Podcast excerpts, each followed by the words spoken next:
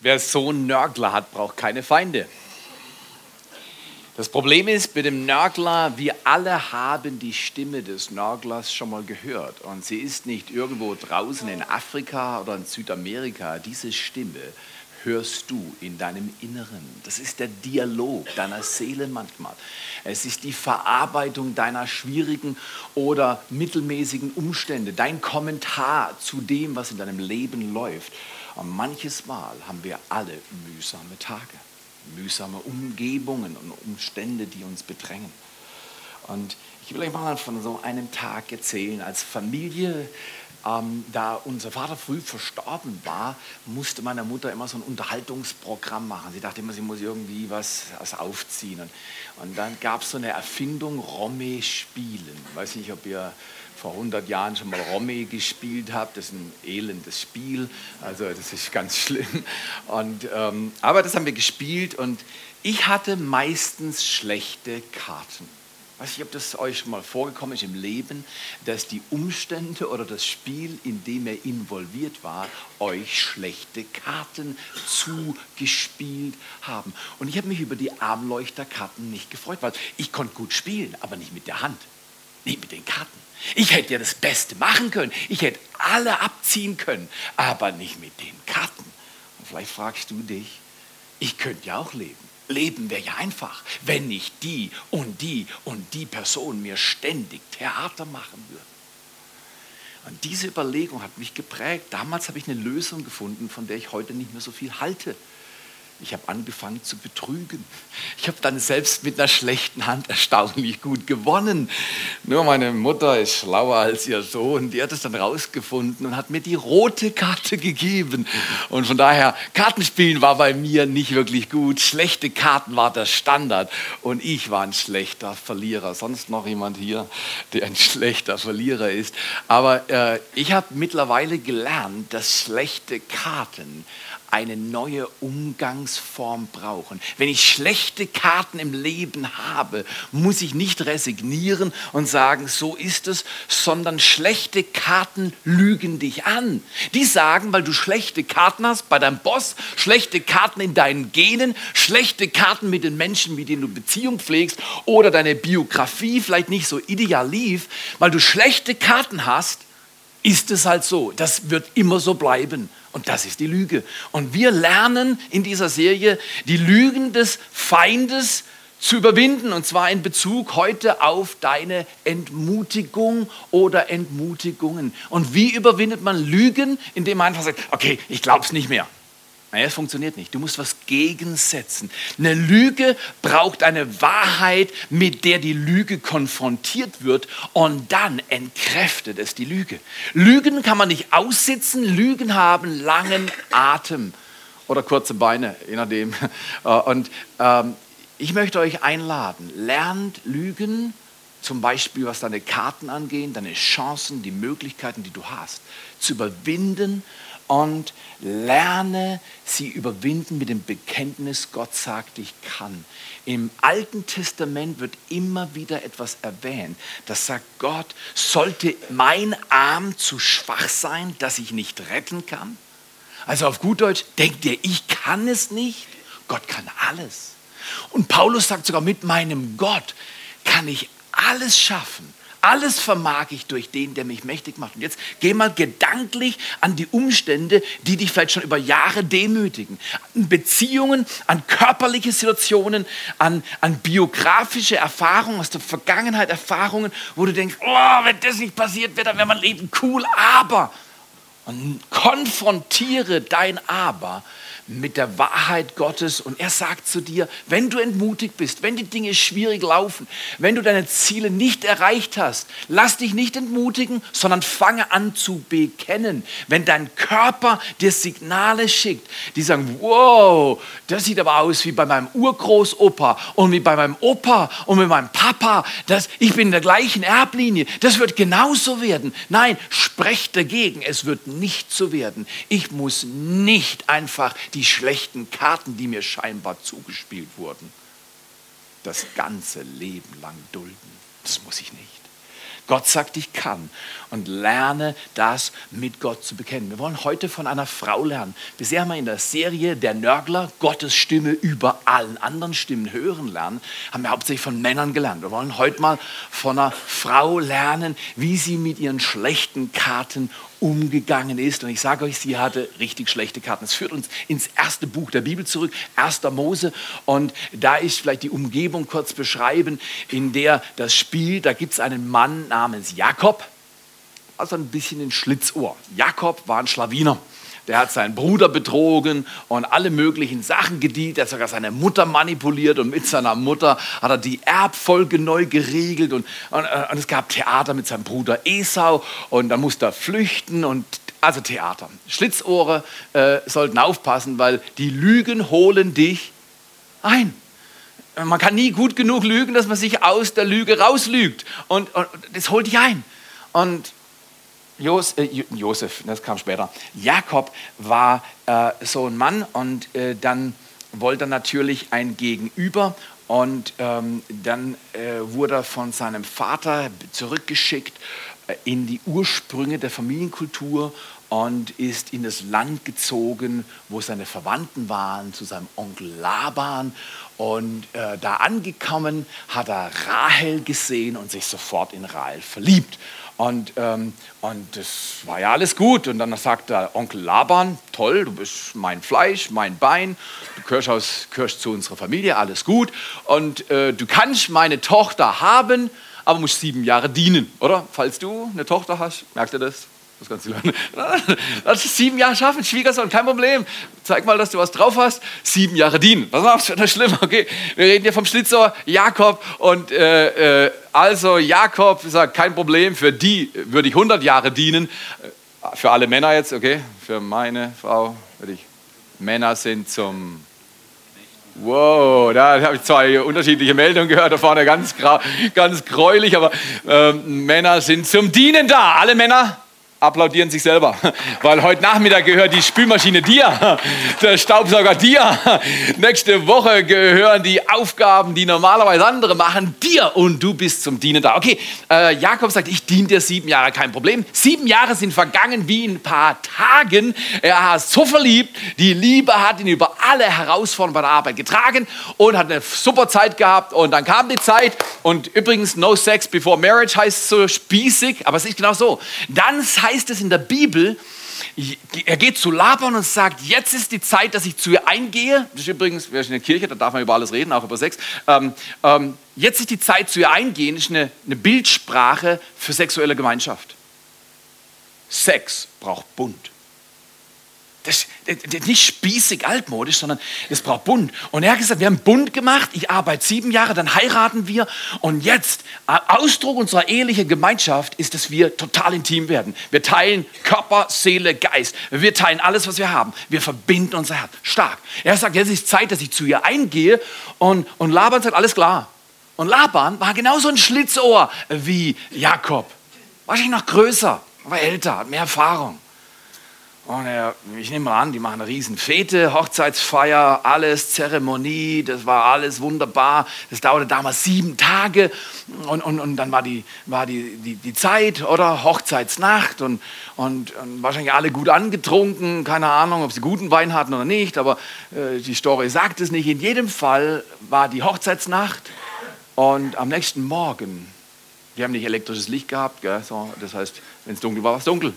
Kerzenschein. Schleier, keine Ahnung, sieht Jakob, dass er mit der falschen Frau im Bett ist. Es war nicht Rahel, für die er sieben Jahre gedient hatte, es war Lea. Lea lag im Bett. Es war die ältere Schwester von Rahel und er hatte mit ihr nichts am Hut. Er gedacht, ja, okay, das ist meine. So ist das. Jetzt lag sie mit ihm im Bett. Er geht zu Laban und sagt, Laban, ich spring dir in die Gurgel. Du kleiner Stinker, was hast du mit mir gemacht? Ich habe sieben Jahre für eine Frau gedient und ihr Name ist Rahel und nicht Lea. Und Laban ist echter Schlawiner. Laban sagt, hey, hey, langsam, langsam, nicht würgen, nicht würgen. Jakob, lass mich in Ruhe. Bei uns ist es nicht Sitte, die Jüngere vor der Älteren zu vergeben. Schlauer kleiner Stinker. Hat er Jakob überwunden. Und dann sagt er Jakob, also gut, okay, okay, okay. Ich diene dir nochmal sieben Jahre. Und dann durfte er aber gleich in der nächsten Woche seine Rahel heiraten. Wie das geht, erklärt dir Martin nächste Woche oder übernächste Woche. Äh, verstehe ich auch nicht genau. Aber im Neuen Testament heißt es ein Mann, eine Frau. Aber damals war es noch anders. In jedem Fall hat er zwei Frauen. Jetzt eine Frau hat er geliebt und eine Frau wurde ihm einfach untergeschmuggelt. Hast du schon mal das Gefühl gehabt in deinem Leben, dass du irgendwo reingeschmuggelt werden musstest, weil du warst nicht zu verkaufen, nicht zu vermarkten, du warst nicht gut genug, dein Leben war nicht mehr gut genug, man konnte dich nur im Dunkeln verschachern? Ah, ich nenne das schlechte Karten. Lea hatte die schlechtesten Karten seit langem und diese Karten haben mir gestunken. Und jetzt war das natürlich früher so, die große Frage nach deinem Wert als Frau hing an der Anzahl der Kinder und da besonders an der Frage, ob du Jungs hervorbringen konntest, weil jeder Mann wollte von seiner Frau einen erstgeborenen Sohn. Und jetzt sagte Lea, ich habe zwar schlechte Karten, aber ich erober diesen Mann. Ich werde ihn erobern. Und zwar werde ich sehen, dass ich Jungs hervorbringe.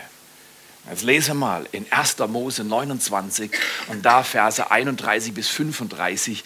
Hochinteressante Story einer Frau mit schlechten Karten. Falls du schlechte Karten hast, lass dich nicht entmutigen. Schlechte Karten müssen nicht schlechte Karten bleiben, aber es gibt ein Vorgehen, wie wir aus schlechten Karten guten, gute Karten machen. Okay, und als der Herr sah, dass Lea zurückgesetzt war, schlechte Karten empfangen hatte, da öffnete er ihren Mutterleib, Rahel aber war unfruchtbar. Und Lea wurde schwanger und gebar einen Sohn und sie gab ihm den Namen Ruben. Toller Name, oder?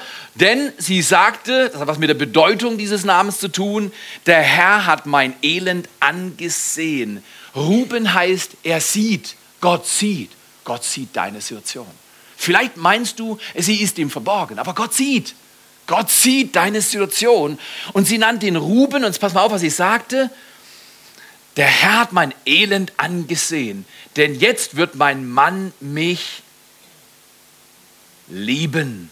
Worum ging es bei, bei dem Kind? Und so oft läuft es bei unseren Kindern auch so. Wir haben Pläne mit den Kindern und wundern uns nachher, wenn es nicht gut wird. Kinder mögen nicht, wenn man für sie Pläne hat und sagt, das, was ich nicht werden konnte, wirst du jetzt werden. Das kommt nicht gut.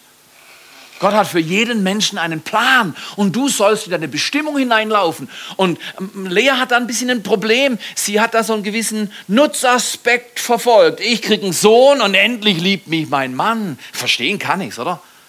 Wir machen mal ein Ehecoaching und der Theo brauchte da so viele Nachhilfestunden, dass seine Frau richtig lieben lernt. Und unser Coach hat uns damals gesagt, Theo, du darfst lernen, wie man absichtslos liebt. Absichtslose Liebe bis dahin, das Wort war mir nicht bekannt. Absichtslos lieben heißt auf gut, du liebst ohne Absicht. Nicht mit dem Gedanken, wenn ich das tue, kriege ich das. also schon mal gehabt, wenn ich das sage, kriege ich das. Wenn ich das nicht tue, kriege ich das.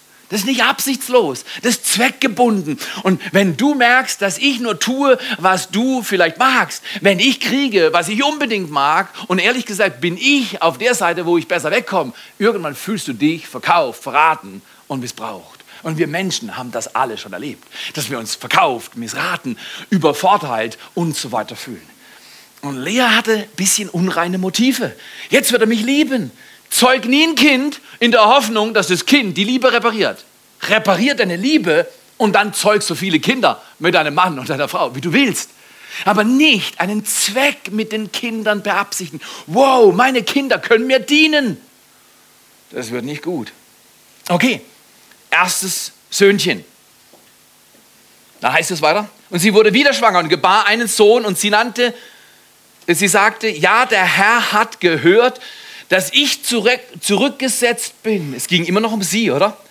So hat er mir auch den gegeben und sie gab ihm den Namen Simeon. Weil Simeon hat was mit Erhörung zu tun. Aha, aber wiederum, dieses Mal wieder das Gleiche. Sie hat den Zweck, schwanger werden, einen Sohn kriegen und endlich werde ich nicht mehr zurückgesetzt. Ich bin nicht zweite Klasse. Ich bin nicht der Punkt, Punkt, Punkt. Ich bin nicht die Punkt, Punkt, Punkt. Jetzt muss mein Mann mich doch lieben. Jetzt werde ich nicht mehr zurückgesetzt. Und die Erfahrung war wieder keine Liebe. Was machst du, wenn du schlechte Karten hast? Du wirst wieder schwanger.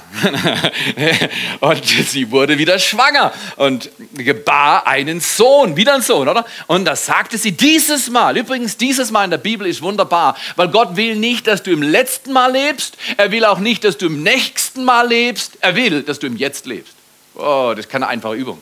Wir alle können gut im letzten Mal leben und im nächsten Mal. Aber in diesem Mal leben, im Jetzt leben, mit den Karten, die du jetzt hast, den Rahmenbedingungen, die du jetzt hast, Gott ehren mit der Herausforderung, in der du jetzt bist. Das ist ein Lebensstil. Das ist eine Herausforderung. Und sie sagte, ah ja, mh, ich bin jetzt schwanger das dritte Mal. Endlich wird sich mein Mann an mich anschließen. Jeder Mensch braucht Annahme und Zuwendung und Geborgenheit von den Menschen, die mir am nächsten sind. Natürlich ist es schön, wenn sieben Milliarden dich lieben würden, aber ich garantiere dir, jeder, der hier sitzt, wäre schon zufrieden, wenn 20 Personen dich wirklich lieb haben sich dir anschließen, für dich einstehen. Der Wunsch menschlich ist verstehbar. Sie sagt, endlich wird mein Mann nicht lieben, jetzt werde ich nicht zurückgesetzt, er wird sich mir anschließen. Der Wunsch ist verstehbar, der Wunsch ist legitim, aber die Motivation war nicht sauber. Sie wollte schwanger werden, noch ein Sohn, endlich, dieses Mal wird er sich mir anschließen. Und sie nannte ihn wie? Levi, weil Levi hat vom Wort im Hebräischen was mit Anhänglichkeit zu tun. Ist es nicht so, so ist die Ordnung Gottes geschaffen von Anfang an, ein Mann wird Vater und Mutter verlassen, um eine gute Ehe zu kriegen, muss man was anderes verlassen. Man muss rausgehen aus dem Bestehenden und was Neues aufbauen. Und wie funktioniert das? Er wird seinem Weibe anhangen. Meine Frau nach 27 plus Jahren versteht immer noch nicht, warum ich so gern an ihr hänge. Männer hängen gern an ihren Frauen. Wenn sie halbwegs schlau sind, tun sie das. Wenn sie an anderen Frauen hängen, dann gibt es ein Problem. Aber äh, äh, Mann wird seiner Frau anhängen und sie werden ein Fleisch sein. Aus einer intimen, liebevollen, verbindlichen, hingegebenen Beziehung wird eine Einheit, die die ganze Erde verändern kann. Eine Beziehung, die gut geht, in der man durch dick und durch dünn geht, in der man die schlechten Karten, die man manchmal hat, nicht einfach nur verleugnet, verdrängt, sondern sagt, ich arbeite mit meinem Leben wird das Leben gut. Aber unsere Lea hat nach wie vor ein bisschen Probleme mit ihrer Haltung. Sie sagt, jetzt wird er sich mir anschließen. Jetzt habe ich ihm schon drei Söhne geschenkt. Und, und Rahel hat noch nichts produziert. Guck mal, die Rahel, Jakob, die taugt doch gar nichts. Ich bin die Frau, die gebären kann. Ich, das war früher wichtig. Also heute verstehe ich, man denkt fast in unserem Land, also wenn ich eins falsch gemacht habe, zwei Kinder, das, das ist knapp. Äh, oder? Aber äh, äh, weißt, ich, ich, muss euch eine Story erzählen. Aline und ich haben geheiratet 1987. Äh, meine Frau liebt die Story. Ähm, und es führte sich schon, welche Story erzählt er. Aber äh, äh, meine Frau liebt die Story. da haben wir geheiratet und dann sage ich, hey, in der Hochzeitsnacht sage ich, hey Schatzle, jetzt müssen wir uns ranmachen, jetzt müssen wir Kinder zeugen. Ja, das ist ein Schusstier oder was ist los mit dir? Äh, erstmal langsam, wir müssen erstmal schauen, dass wir unser Leben auf die Reihe kriegen. Ich kaufe den Hund nach den Flitterwochen. genau, genau, äh, und wer mich kennt, der weiß, mit dem Hund, das klappt bei mir nicht. Ich war Babysitter, als ich zwölf war. Ich liebe Kinder. Wenn die Kinder, meine Frau muss mich immer halten, dass sie nicht hochgeht zu den Kindern. Und ich hier bei den Erwachsenen predigen. Äh, äh, ich liebe Kinder, Jugendliche und junge Menschen müssen wissen, dass sie in der Kirche eine Chance haben, ihr volles Potenzial zu leben. Junge Menschen müssen wissen, dass es jemand gibt, der sagt, ich glaube an dich, du schaffst es, bist nicht allein. Das muss man hören, wenn man klein ist. Du machst es auch noch hören, wenn man groß ist. Aber wenn man groß ist, zugegebenermaßen, psychologisch gesehen, ist es schwieriger mit der Aussage, ich glaube an dich, du schaffst es, bist nicht allein, gutes Arbeiten zu vollbringen. Schwieriger als bei jungen Menschen. Je jünger Menschen sind und wir sie mit diesem Dreisatz von Larry Crabb anreichern, ich glaube an dich, du schaffst es, bist nicht allein, umso besser wird das Leben. Rael wusste nichts von diesem Dreisatz. Sie hat um ihre Annahme gekämpft. Und ich dachte auch, Menschenskinder brauchen mehr Kinder. Und meine Frau kauft mir einen Hund. Von wem hast du was bekommen, was dich nicht befriedigt hat? Und du rennst dem immer noch hinterher. Was rennen wir hinterher in unserem Leben? Was uns nicht befriedigt, weil wir belogen sind und denken, wenn ich das habe, wenn ich drei Jungs habe, wenn ich noch den Levi kriege, dann wird's gut. Dieses Mal wird sich mein Mann mir anschließen. Nein, nicht unbedingt. Aber jetzt passiert was in Lea. Ich lese das rein, ich weiß das, aber da passiert was mit ihr, weil sie wird wieder schwanger. Pass mal auf, wir lesen mal weiter. Da heißt es, noch einmal wird sie schwanger und gebar einen Sohn und sie sagt, und jetzt komm her, diesmal ist gut, gutes Wort. Dieses Mal, und jetzt kommt eine saubere Haltung. Sie wird schwanger und sie sagt, dieses Mal will ich den Herrn preisen.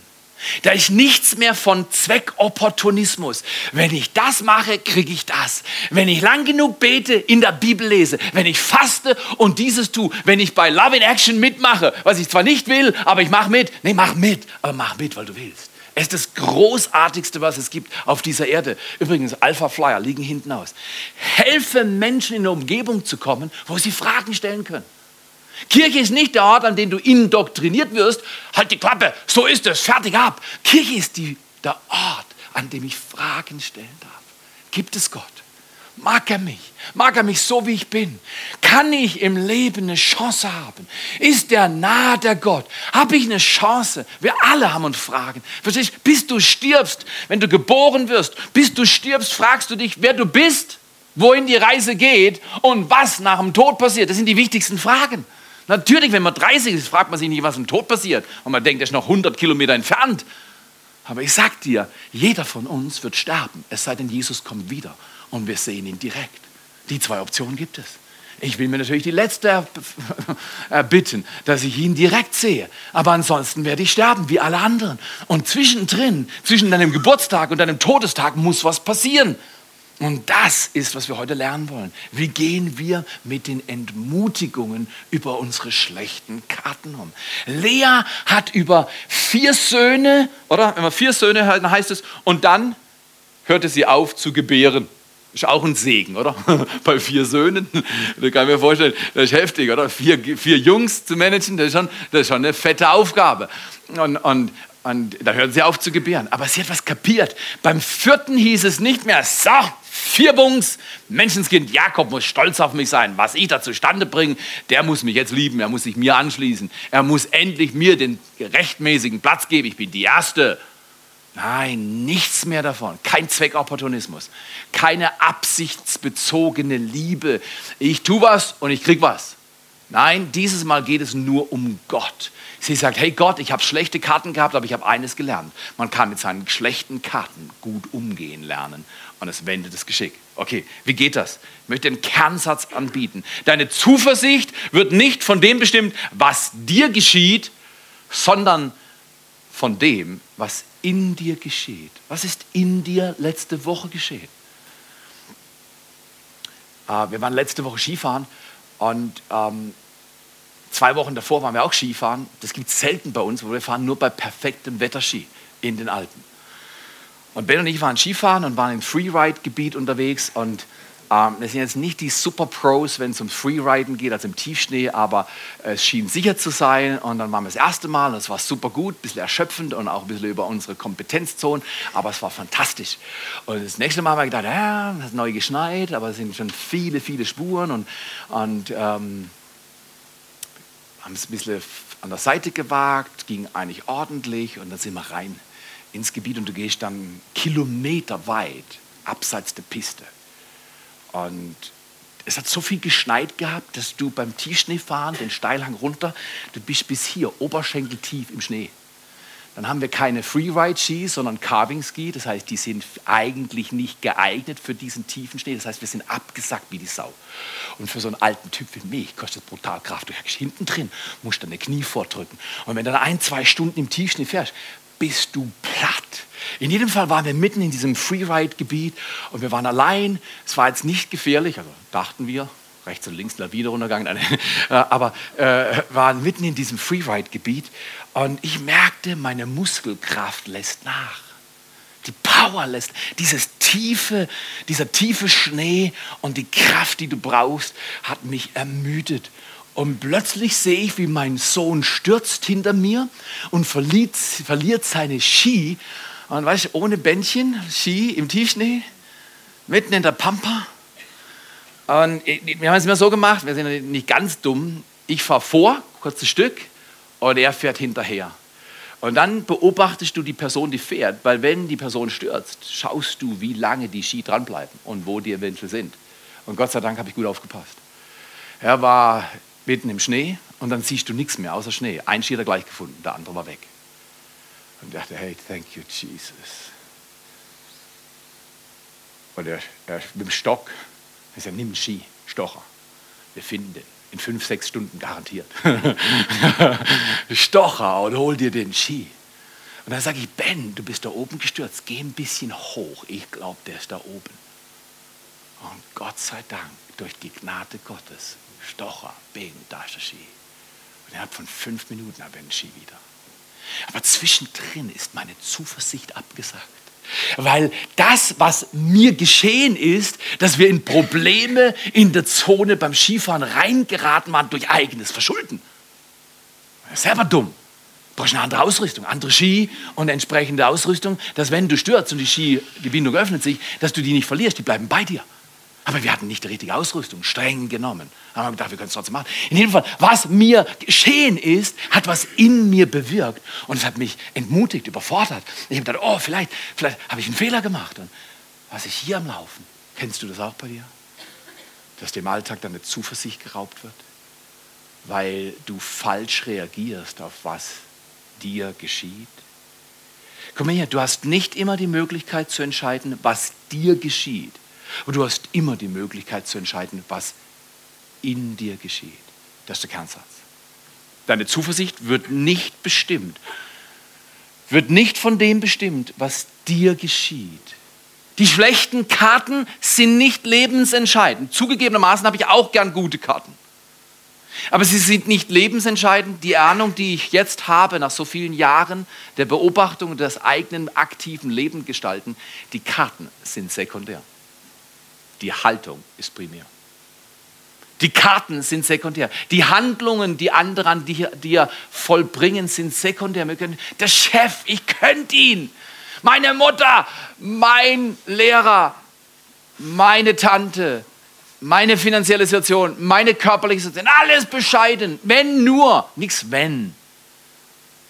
Halt Gott deine Karten hin und sag Gott, du bist der Gott der Zuversicht schenkt, unabhängig von dem, was dir geschieht, du hast Kontrolle, was in dir geschieht. Frustration ist die Kluft zwischen dem, was wir erleben und dem, was wir erwarten. Frustration ist dann der Fall. Ähm, ich habe mein Auto geputzt, was momentan eine ganz gute Sache ist, weil so viel Salz auf der Straße ist. Das, sieht, das Auto sieht nach fünf Minuten immer aus wie eine Drecksau. Und dann war ich unten und habe es abgespritzt. Und äh, vorher habe ich natürlich versucht, mit meinem eigenen Spritzgerät das abzuhören. War alles wunderbar, nur der 50-Meter-Schlauch war noch zugefroren. Der Garage hat es vor ein paar Tagen rausgehabt. Und dann habe ich alles fix fertig gehabt, fertig zum Spritzen. Dann nehme ich mein kleines Kercherteil und drücke drauf und mache es vorne an der Öffnung. Damit kannst du nicht reinigen. Also bin ich runtergefahren zur Tankstelle, habe da unten gemacht und das Ding abgeputzt und noch eine Delle erkannt, die ich nicht reingemacht habe und die irgendjemand, also, oder, das ist ein Spießer wie ich, das mag ich nicht, oder? Wenn Dellen im Auto sind, das, das, das käst mich. Habe ich die Kiste geputzt und dann bin ich wieder hochgefahren, du, innerhalb von fünf Kilometern von Görwil nach Segeten war das Ding wieder weiß. Also ich im graues Auto, aber es war wieder weiß von dem Salzzeug. Und das hat mich geärgert. Ärgerst du dich manchmal auch? Was machst du mit deinem Ärger? Was machst du mit den Umständen, die scheinbar nicht zu verändern sind? Es ist die Kluft zwischen dem, was wir erwarten und dem, was wir erleben. Was erwartest du und was erlebst du? Je größer die Kluft ist, umso größer deine Frustration. Wie kann man diesen Zwischenraum klein halten? Ganz einfach. Dankbarkeit und Lob tut es. Dankbarkeit und Lob hält diesen Zwischenraum klein. Ich sage nicht, ein Leben ohne Frustration ist möglich. Leben wird, Jesus sagt, in dieser Welt habt ihr Drangsal. Das heißt, du wirst Probleme haben. Ich auch. Aber die Probleme müssen nicht mit mir machen, was sie mit anderen zum Teil machen, dass sie zum Problem werden sondern ich kann den Zwischenraum klein halten, indem ich Gott danke und lobe. Ich gebe euch mal vier Werkzeuge zum Abschluss, weil die Zuversicht wird nicht von dem bestimmt, deine Zuversicht wird nicht von dem bestimmt, was dir geschieht, sondern was in dir geschieht. In dir geschieht. Wir waren im Urlaub und es hat geregnet, den zweiten Tag. Geregnet von früh bis spät. In einer Zone, wo normalerweise 300 Sonnentage sind. Und ich sage, warum muss ich gerade den Regentag erwischen? Ich bin doch extra in Urlaub gegangen, damit ich perfektes Wetter habe. Oder schon mal jemand diese Hoffnung, die Erwartung gehabt. Dann war ich zuerst frustriert, habe ich gesagt, nee, vom Frühstück gehe ich trotzdem meine zwei Stunden joggen. Bin ich raus und bin gelaufen. Batsch nass, heimgekommen und habe gesagt, das macht nichts. Ich bin zwar äußerlich nass, aber innerlich bin ich fit. Meine Entscheidung, deine Entscheidung. Was in dir geschieht, ist deine Kontrolle. Was dir widerfährt, nicht zwingend. Du hast nicht Kontrolle über dein Leben, nicht total. Geht nicht. Egal welcher Control Freak, wir haben alle begrenzte Einwirkung auf das, was uns widerfährt. Aber wir können kontrollieren, was in uns geschieht. Wie hat Lea das mal gesagt, gemacht? Mit vier Jungs hat sie gelernt, ihr Leben neu zu ordnen. Am Anfang sehr absichtsbezogen, sehr zweckbestimmt, dann immer mehr. Dieses Mal und immer mehr hat sie den Schlüssel entdeckt, wie man mit dem Leben umgeht. Werkzeug im Umgang mit Entmutigung. Alle von uns sind zu bisweilen äh, entmutigt. Aber wie geht man mit um? Erstens, schaue zurück. Wenn du in der Entmutigung drinsteckst, in der Situation, wo der Alltag dich beutelt, dann schaue zurück und erinnere dich an Gottes Treue. Vergiss nicht, all das Gute, was Gott dir geschenkt hat. Manchmal muss man einfach suchen und sagen, was lief nicht gut in meinem Leben? Was lief gut in der Vergangenheit? Was war wunderbar? Und Psalm 103, Vers 2 sagt uns, erinnere dich an das, was gut lief, an die Treue und an die Güte Gottes. Zurückschauen und erinnere dich an das Gute und die Treue Gottes. Ich habe von einer Roma-Frau gelesen diese vergangene Woche, die viele Kinder hatten, einen sehr missbrauchenden Mann, die wieder von unserem Land in ihr Land zurück überwiesen wurde und in katastrophalen Rahmenbedingungen leben. Und klar können wir in unserem Land nicht alles gut machen. Uns geht es super gut, oder? Dreh dich mal zum Nachbarn und sag, dir geht super gut. Das wusstest du nicht, aber jetzt weißt du es. Dir geht super gut. In unserem Land geht es super gut. Ich habe in einem trockenen Bett heute Nacht geschlafen. Ich habe heute Morgen zwar noch nicht gefrühstückt, aber ich hätte frühstücken können. Wunderbares Brot und jeden Nutella-Aufstrich, den ich mir erdenken kann. Weißt du übrigens, dass es 31 Nutella-Rezepte gibt? Solltest du unbedingt googeln. okay. Ich hätte alles essen können, was ich wollte aber und die, die leben in Armut und Mangel. Aber guck mal hier, ich sag dir ganz ehrlich, Menschen auf dieser Welt zum Teil leiden brutal. Übrigens, deswegen geben wir. Da hinten ist so ein kleiner Metallkorb. Wir sammeln hier keine Opfer ein. Aber ich sag dir, wir sind in einem Gebäudeprojekt und ich lade dich ein, verprass dein Geld nicht für dich selbst. Ein Mensch, der sein Geld nur für sich ausgibt, ist ein armer Mensch, egal wie viel auf dem Konto hat. Wenn dein Geld, bis du stirbst, nur für deine Belange verwendet wurde, wirst du ein Problem haben mit dem Gott, den du triffst, weil der ist großzügig. Und er sagt, du hast das, was du hast, zum Säen.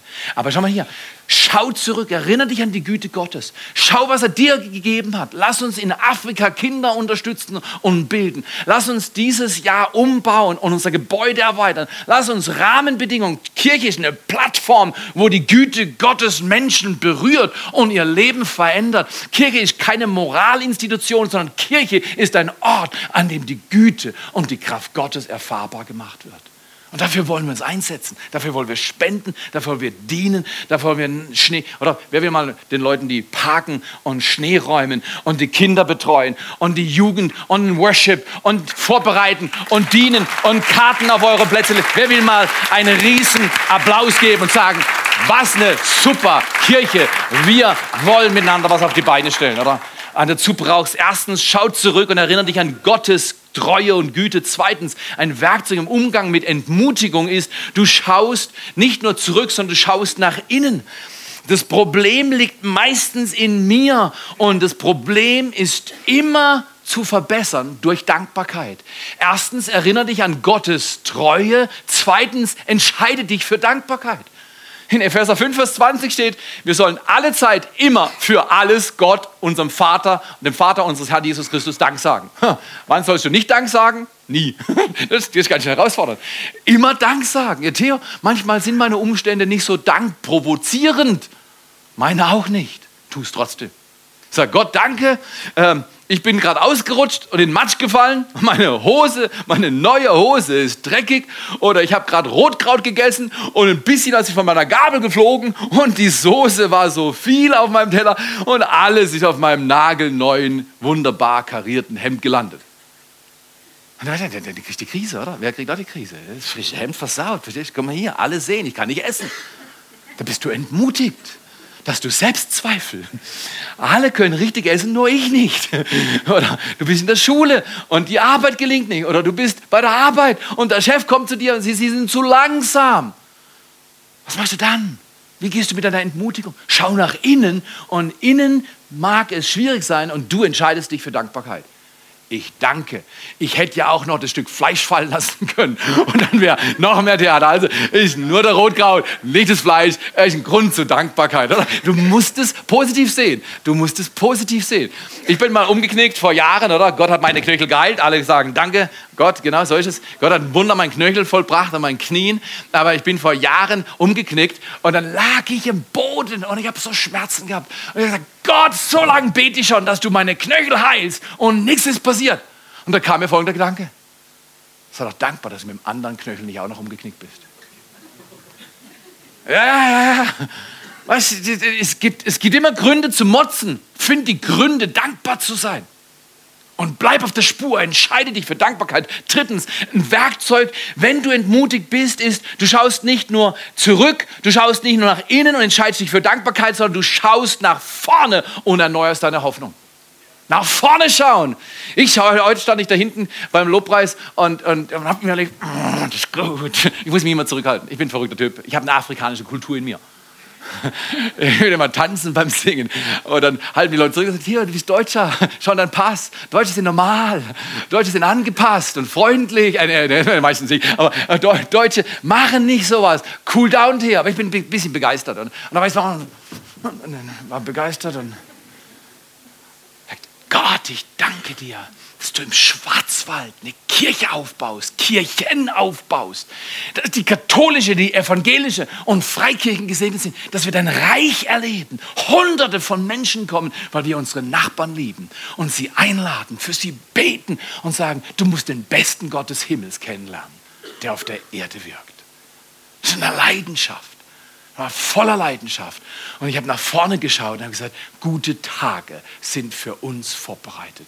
Gute Tage sind für dich vorbereitet. Lass dich nicht belügen vom Nörgler. Überwinde die Lügen des Nörgler in Bezug auf deine Entmutigung mit dem Bekenntnis, mein Gott kann. Ich schaue nach vorne, erneuere meine Hoffnung. In Jeremia 29, Vers 11 sagt Gott, ich habe dir Hoffnung und Zukunft gegeben. Ich wende dein Geschick. Wenn du momentan eine Wendung in einer Beziehung, in einem Umstand, in körperlichen Situation brauchst, dann sag, mein Gott, ich erneuere meine Hoffnung. Ich schaue nach vorne. Ich lasse mich nicht entmutigen. Du gibst mir Hoffnung und Zukunft. Und last but not least, letzter Punkt. Nicht nur schaue ich zurück und er erinnere mich an Gottes Treue. Ich schaue nach innen, entscheide mich für Dankbarkeit. Ich schaue nach vorne, erneuere meine Hoffnung, sondern viertens, ich schaue auf und erkenne, wie groß Gott ist und lobe ihn.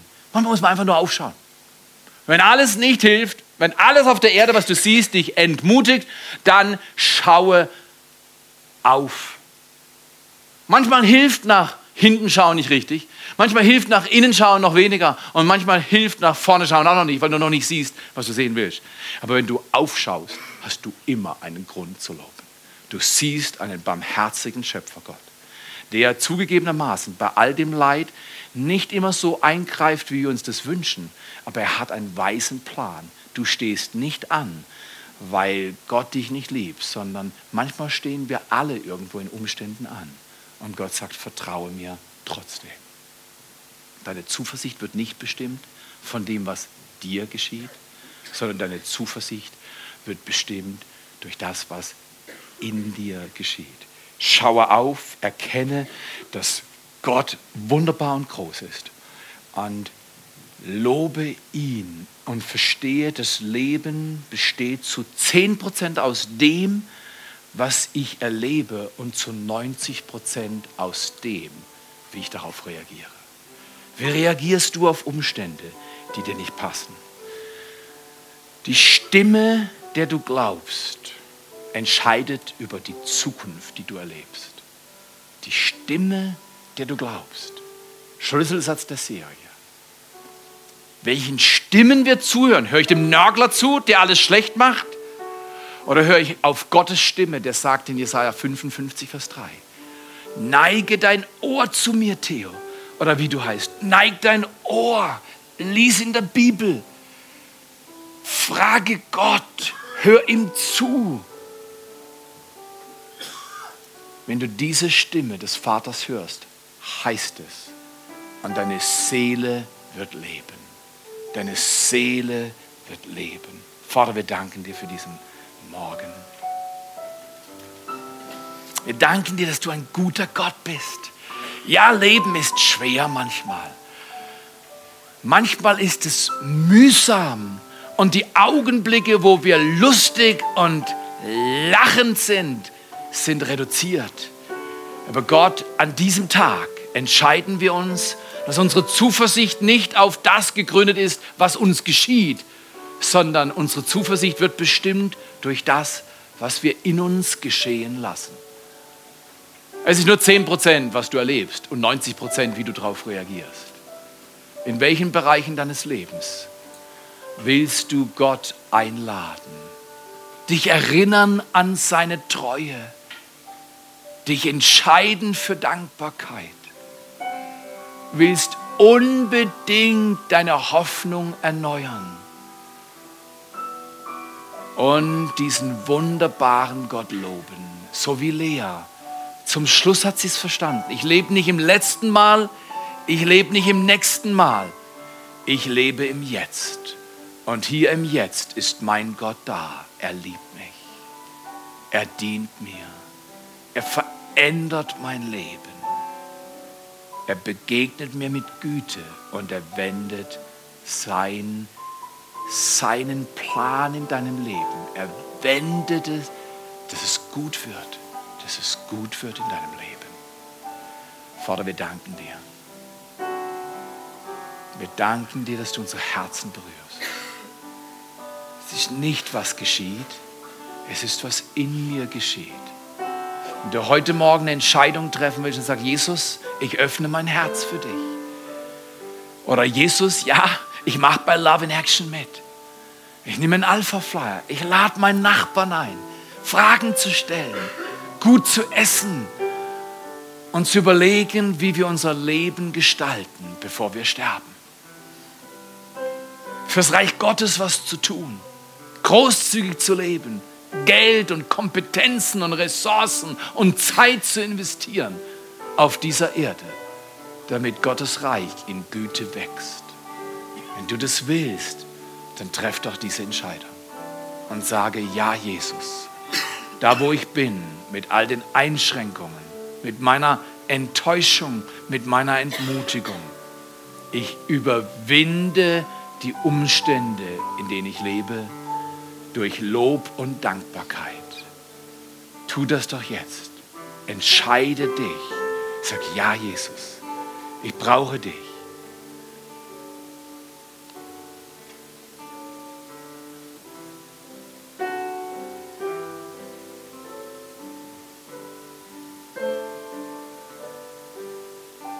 Manchmal eine Entscheidung wendet das ganze Leben. Eine Entscheidung für Jesus Christus wendet das ganze Leben. Lass dich nicht von deiner Vergangenheit dominieren. Lass dich nicht von der Angst vor der Zukunft dominieren. Lebe im Heute und erwarte, dass die Güte Gottes dir hilft. In allem Schmerz, in allen Herausforderungen Gott wird siegen. Gott wird siegen. Gott wird siegen. Mit dir. In Jesu Namen. In Jesu Namen.